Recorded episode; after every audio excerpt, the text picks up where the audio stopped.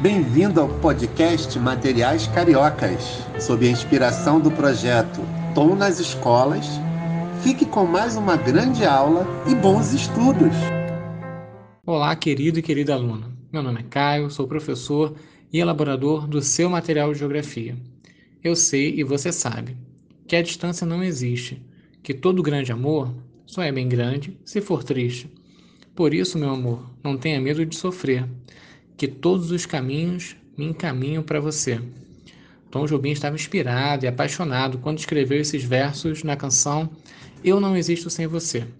Sem dúvida, ele era um profundo conhecedor dos meios de orientação, afinal, sabia como chegar na sua amada por todos os caminhos possíveis. Devia ser uma espécie de bússola humana.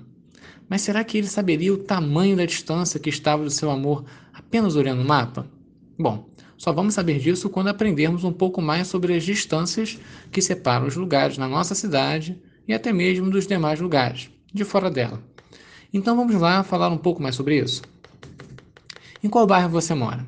Já fizemos algumas atividades esse ano falando sobre isso. Você já deve saber bastante sobre o lugar onde vive.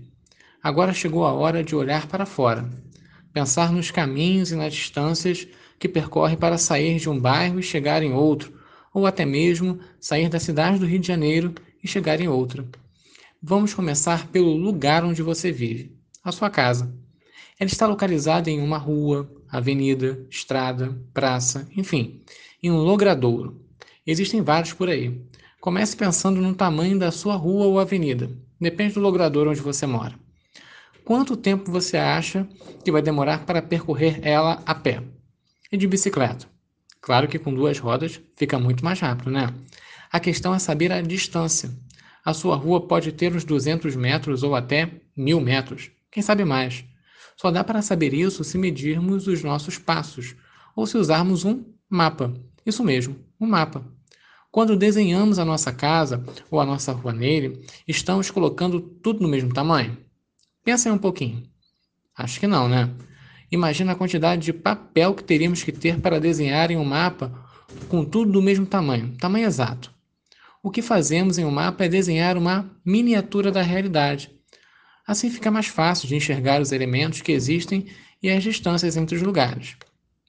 Agora que já pensamos nas distâncias da nossa rua, vamos pensar no nosso bairro novamente. Não sei onde você mora, mas pense no bairro mais longe que você já foi. Não sabe dizer? Então, se quiser, pergunte para alguém mais velho na sua casa qual o bairro mais distante que ele ou ela já foi. Aproveite e pergunte também como ele ou ela fez para ir e quanto tempo demorou para chegar. Dá um pause nesse podcast que eu te espero. E aí, longe, né?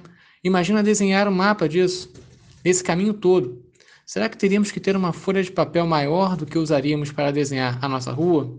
Não, né? O que temos que fazer é dar mais uma espremidinha nos elementos do mapa para caber tudo. Vamos colocar apenas o que é maior e mais relevante. Assim vamos conseguir colocar tudo no mapa. A rota feita, o, caminho e os elementos que existem no, nos bairros. Agora eu vou piorar a situação. Ah, lá vem o professor. Até que estava fácil.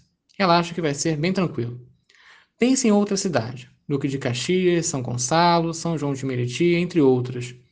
Essas que eu falei são bem próximas da nossa cidade.